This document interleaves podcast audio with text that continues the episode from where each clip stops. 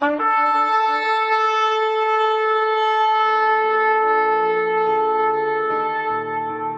拜是本分，敬拜是机会，敬拜是恩典，敬拜是与神共享天伦。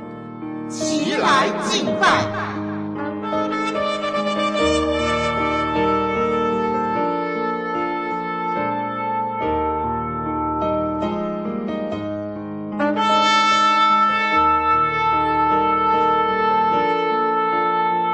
来啊，我们要向耶和华歌唱，向拯救我们的磐石欢呼。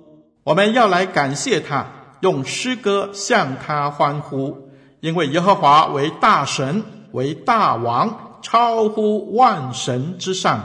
地的深处在他手中，山的高峰也属他，海洋属他，是他造的，旱地也是他手造成的。来啊！我们要屈身敬拜，在造我们的耶和华面前跪下，因为他是我们的神，我们是他草场的羊，是他手下的民。惟愿你们今天听他的话，让我们齐声歌唱，敬拜永生上帝。有种渴望在我深处，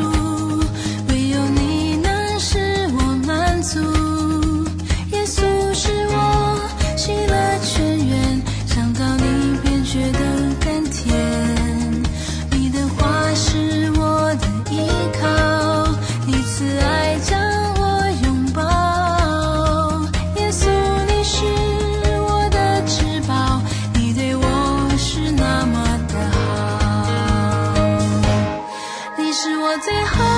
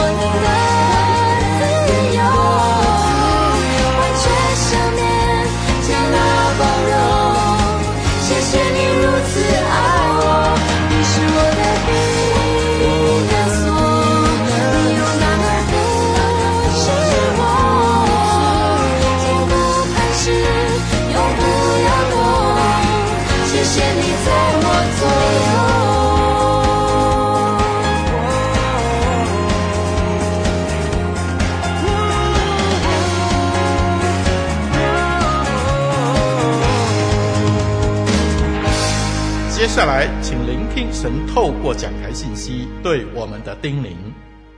亲爱的弟兄姐妹，愿你们平安。很开心与大家空中相见。透过网络媒体，让我们拥有更多的资源去认识全能的上帝，是昔在、今在、永在的神。我们一起来祷告。亲爱的主耶稣，谢谢你爱我们，赐给我们复活的生命，使我们可以恢复到你起初创造人的样式。我们的心与你连结，以你的心为心，以你的意念为意念，让我们可以明白你的旨意，善良、纯全、可喜悦的旨意。主耶稣，谢谢你爱我们，看重我们的生命，顾念我们的有限，让我们在有生之年愿意使用我们，成为你荣耀的器皿。求你赐给我们从你而来的信心，单单信靠顺服你的引导，行在你的旨意之中，不受到任何人或环境的影响。求你在我们身上成全你荣耀的使命，让你的爱与全能充满全地。我们感谢你，我们爱你，永远归属你。我这样祈求祷告，感谢奉主耶稣基督的名求，阿门。今天想跟大家分享的是，感恩的心增长了，感恩的心增长了。今天的经文，哥罗西书二章六到七节，哥罗西书二章六到七节，第六节，你们既然接受了主耶稣基督，就当遵他而行。第七节，在他里面生根建造，信心坚固，正如你们所领的教训，感谢的心也增长了。感恩是我们熟悉的名词，但也往往在实际生活中被忽略，以致基督徒生活失去上帝的赐福和喜乐的特质。感恩是享受上帝的恩典，经历上帝的恩典，支取上帝的恩典的秘诀，也是最得上帝喜悦的一种生活态度。在感恩中，我们最容易来到上帝的面前。上帝也最喜悦住在感恩的心中。有一个小故事这么写着：有位主日学老师问：“上帝住在哪里呀？天上、教会，还是我们的心中呢？”有位小朋友说：“上帝住在这条街的最后一间。”引起哄堂大笑。小朋友继续说：“我和爸爸天天经过那里，每天都从里面传出好听的诗歌。”爸爸说。这家的主人是鞋匠，他有八个孩子，家里还住着年老的祖母和生病需要照顾的姑妈。他们很穷，但是却常常感谢、祷告、赞美主。爸爸说，上帝住在他们家里，所以他们很快乐。一个天真的孩子知道，上帝就住在感恩人的家中。为人父母者，从小孩牙牙学语开始。就教导他们要感恩的心，接受人家的东西要说谢谢。可是难得有做父母的，会常常教导自己要有感恩的心。这也就是说，人在成长的过程，很容易忽略感恩的成长。人在许多方面都会成长，有些成长是天然的或机械式的，有些成长则需要不断的学习。身体外观的成长是自然的。经验的成长是必须靠累积来的，而知识的成长则要不断地透过学习得到。属灵的生命和感恩的心也会成长，然而这两种就像是冬天的草木，成长得特别缓慢。小孩子的身体成长若是感觉比别人家同年龄的孩子缓慢，做父母的我们就会设法给孩子进补。甚至是带到医院做检查。人的知识若成长缓慢，我们也会设法去加强补习。因此，我们感恩的心成长似乎也需要特别加强。在我们的社会，常常可以听到一句成语“过河拆桥”。其实，古时有一种渐渐流失的习惯，就是行人过桥后会转身朝这一座桥做一个揖。这一代表着很深的纪念、感谢，感谢这座桥使自己安然渡过河，纪念前人造桥的美德，也感谢这座桥对过路客的贡献。因为假如没有人造这座桥，也许我们要涉水过河，衣服会湿，鞋子也会湿，甚至有时候也会有生命上的危险。基督教是非常重视纪念与感恩的宗教，在旧约常常出现“感恩”这字，其对象都是指上帝。新约也常常劝人感谢上帝。保罗在他的书信中，一开始就勉励读信的人，当为着他们的心和一切来感谢上帝，而感谢的心也要增长。那么，我们应当在哪些方面增长呢？感恩增长，第一个小点，物质减少，感恩增长。常常我们会为物质的增加而感恩，比如说，我们会为了买土地、买房子而感恩，房产越买越多，感恩的心就越来越增长。一旦物质减少了，我们会不会感恩呢？我想通常不会。其实物质增加固然可喜，物质减少也当要感恩。这个道理好比现代人，特别是妇女。会为了减肥成功而喜出望外，身体肥胖不一定好，物质的增加也不一定是好。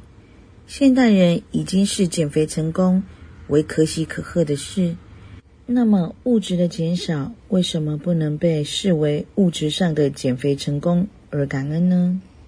旧约圣经约伯记提到约伯失去一切物质的时候，他竟然愿意感谢上帝说。赏赐的是耶和华，收取的也是耶和华。耶和华的名是应当称颂的。旧约圣经哈巴谷书三章十七到十八节：虽然无花果树不发旺，葡萄树不结果，橄榄树也不效力，田地也不出粮食，圈中绝了羊，棚内也没有牛，然而我要因耶和华欢心。因救我的神喜乐，这是非常严重的事，因为这种事情发生，就会使经营者受到很大的灾害，不但使他破产，而且没有东西吃而饿死。他遭受的不仅是生活困难的问题，甚至面临生命的威胁。想想遭遇这样的处境，怎么能喜乐呢？生活的依靠。遭受破坏，甚至连生命也遭受到威胁的时候，还要喜乐，这实在是太困难了。因为生活的依靠崩溃了，就失去了喜乐的凭据，当然没有喜乐。但先知说：“然而我要因耶和华欢心，因救我的神喜乐。”这里面的“因”值得我们注意，这表示。我们喜乐的依靠不是无花果、葡萄、橄榄、五谷、羊或牛等等生活的必需品，而是将这些必需品赐给我们的神。所以，当我们为着物质增加而感谢的时候，我们是不是也要学习为物质的减少而感恩呢？希望从今起，我们也要增长这方面的感恩。感恩增长，第二小点，为健康失去感恩增长。一般人都会为了身体健康感恩，可是很少人会为了生病而感恩。那些三天一小病、五天一大病的人，有时寿命长过那一些不生病的人。这样的例子常有的是，因为常常生病的人，有时候有什么毛病，都会到医院检查，所以有什么毛病都能够及早接受到治疗。事实上，疼痛就是生病的预兆，痛得越厉害，病就越严重，好叫你不小看它对生命的威胁。而病就是死亡的预兆，因此病得越厉害，你就越懂得提防它。犹大王西西家病入膏肓之时，先知以赛亚去探望他，对他说：“你当留一命与你的家，因为你必死不能活了。”西西家就转脸朝墙，祷告耶稣说：“耶和华啊，求你纪念我在你面前怎样存完全的心，按诚实行事，又做你眼中所看的善事。”西西家就痛哭了。耶和华的话临到以赛亚说：“你去告诉西西家说：耶和华你主大卫的神如此说：我听见了你的祷告，看见了你的眼泪，我必增加你十五年的寿数。西西家病愈，从此更有信心，更加圣洁敬虔。因此，成为犹大国历史上少有贤明的君王。主耶稣说：“健康的人用不着医师，有病的人才用得着。倘若病痛能够拯救人，使人回到上帝的身边，那么生病是值得的。而且每一次的病痛也会增长感恩的心。”前一个半月前，一直以来都是健康宝宝的我，在无预警之下，得了没有伤口的蜂窝性组织炎。每次的检查前，医护人员都会问我有没有伤口，有没有糖尿病，有没有高血压，曾经有蜂窝性组织炎的状况吗？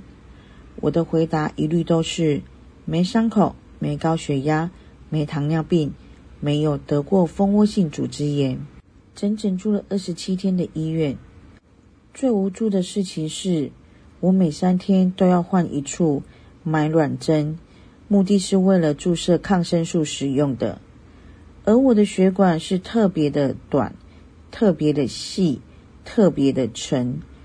每次护士在找血管的时候，我心中只能喊着：“主啊，一针就中！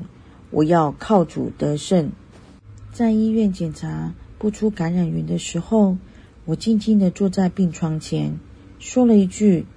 医院是给人盼望的地方呢，还是给人永无止境的等待呢？那个盼望是期待医师跟我说，你几天后就可以出院了。那个等待是组织发炎的地方什么时候可以恢复正常，免去我担忧我要开刀做清创手术。那时候神的声音告诉我，你怎么会把盼望寄托在人？医师的身上，跟冷冰冰的仪器上呢？你的盼望不是在于我吗？原来身为传道的我，也有这么软弱无助的时候。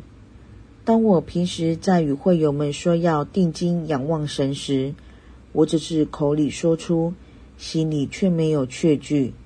当时的我完全交托，学习静候，让自己完全的休息。第二十八天出院，虽然至今也不知道是何原因得到蜂窝性组织炎，但我感谢神，我有二十七天的假期，并且可以谦卑学习，同理那处于生病的人心里的不安。感恩增长第三点，属灵生命感恩增长。其实我们每一次来到主的面前，都是一次神机，因此。每一次来到主面前，都应该增长我们感恩的心。这两年来，我身边的几位朋友都在无预警之下倒下了，就回天家，留下一脸错愕的我们。也有人则因为属灵生命冷淡、退步、跌倒而离开我们，也离开了神。因此，每当我们来到神的面前，我们要为着还存活的属灵生命，就该大大感谢上帝了。感恩增长。第四点，奉献增加，感恩增长。奉献能够增长感恩的心，因为奉献就是感恩的实际表现。我们的感恩大部分都建立在领受方面，而领受多少，感恩就多少。然而，这样的感恩之心不会增长多少。此等人要领受越来越多才会感恩，这不是感恩之心增长的正常途径。增长感恩之心，必须把领受化为付出。当我们头一次晓得将所领受的拿一部分献给上帝的时候，我们的信心就开始成长。我们的感恩之心也开始成长了。一开始奉献的时候，你也许会心疼；或者屡次要增加奉献的时候，也会心疼。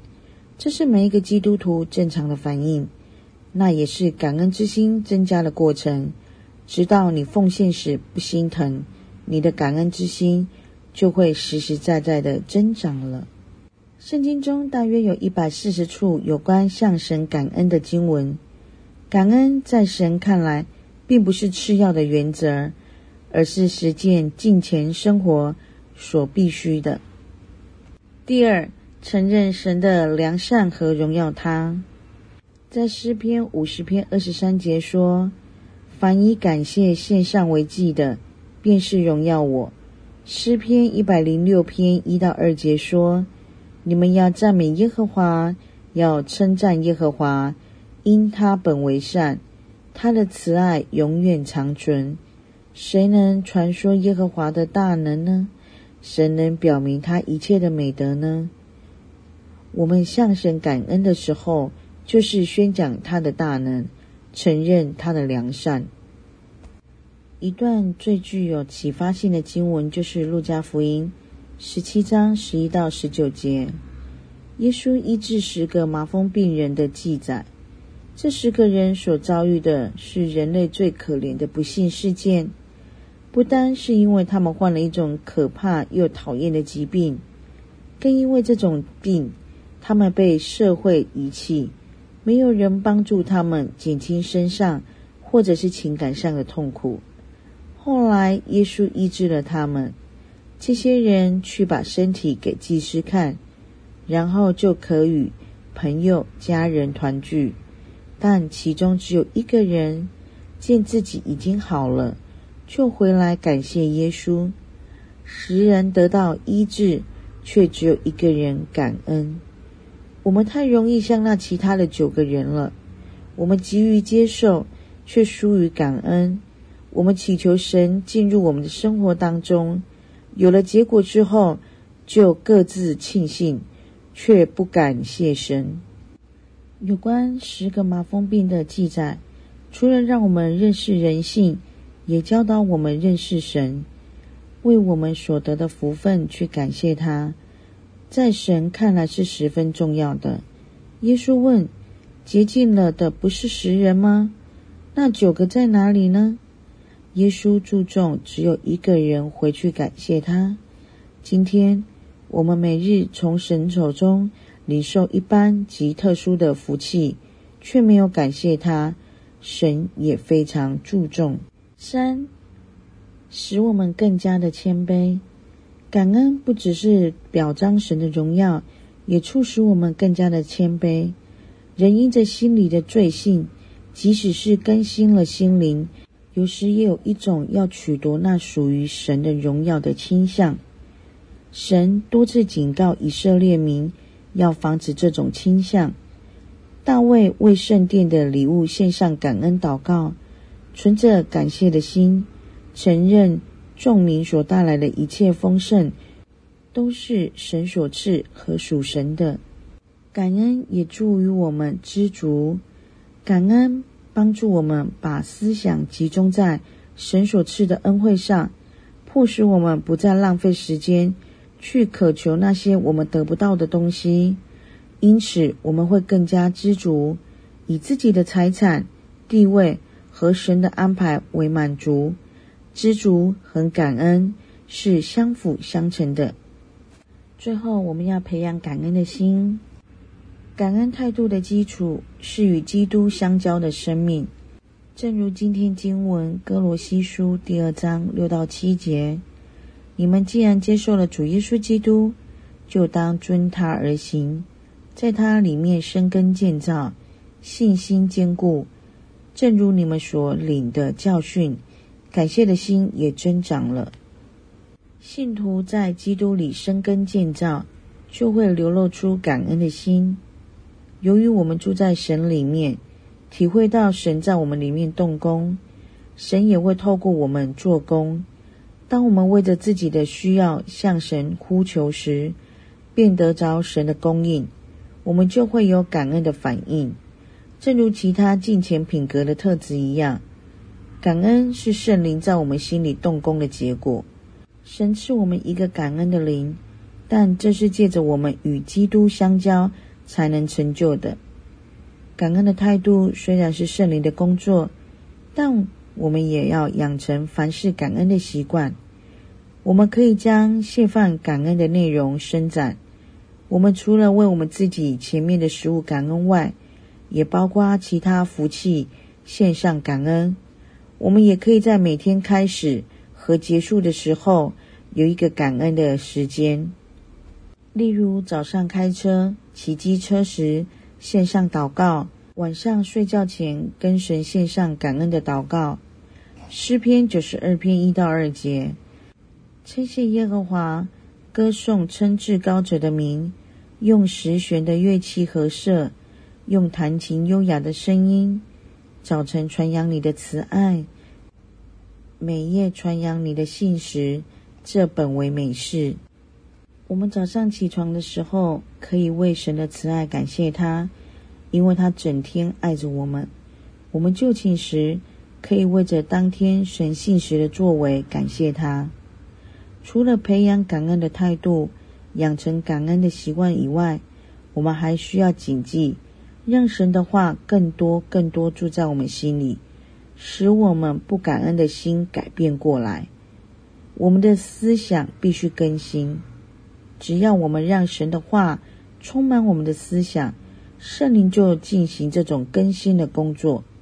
我们真的需要有更多神的话语充满在我们心中。每当我们默想这些经文时，求神赐给我们真正感恩的态度，以致我们能够像那回来感谢主的麻风病人一样，不忘记主的恩惠。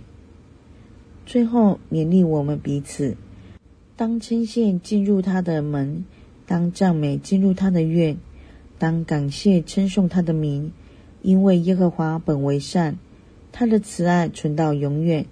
他的信实直到万代，对神存感恩的心，表示承认神本着他的良善和信实，已经在物质和属灵方面供给我们及照顾我们。这表示我们完全依靠他，承认我们和我们的一切都是从他而来的。我们一起祷告：亲爱的上帝，你是我们的主，我们的上帝。你是圣灵，你无所不知，无所不在，无所不能。我们受到肉体有限的关系，虽然不能见到你，但你的同在充满宇宙全地，你的眼遍察全地。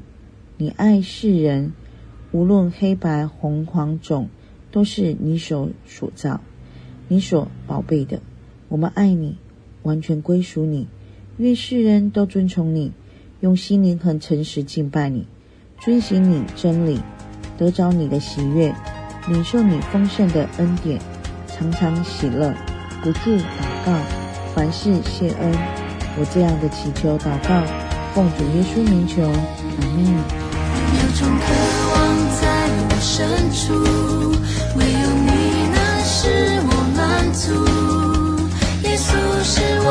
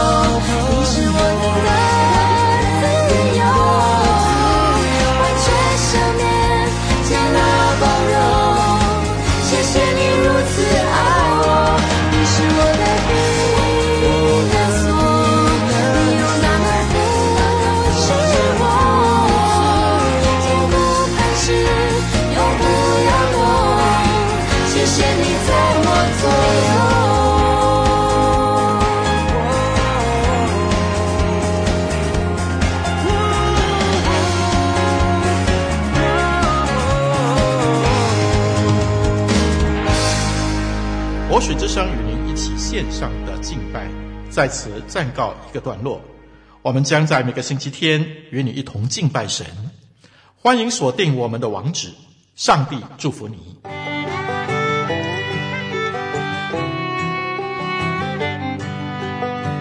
相约下个主日，齐来敬拜。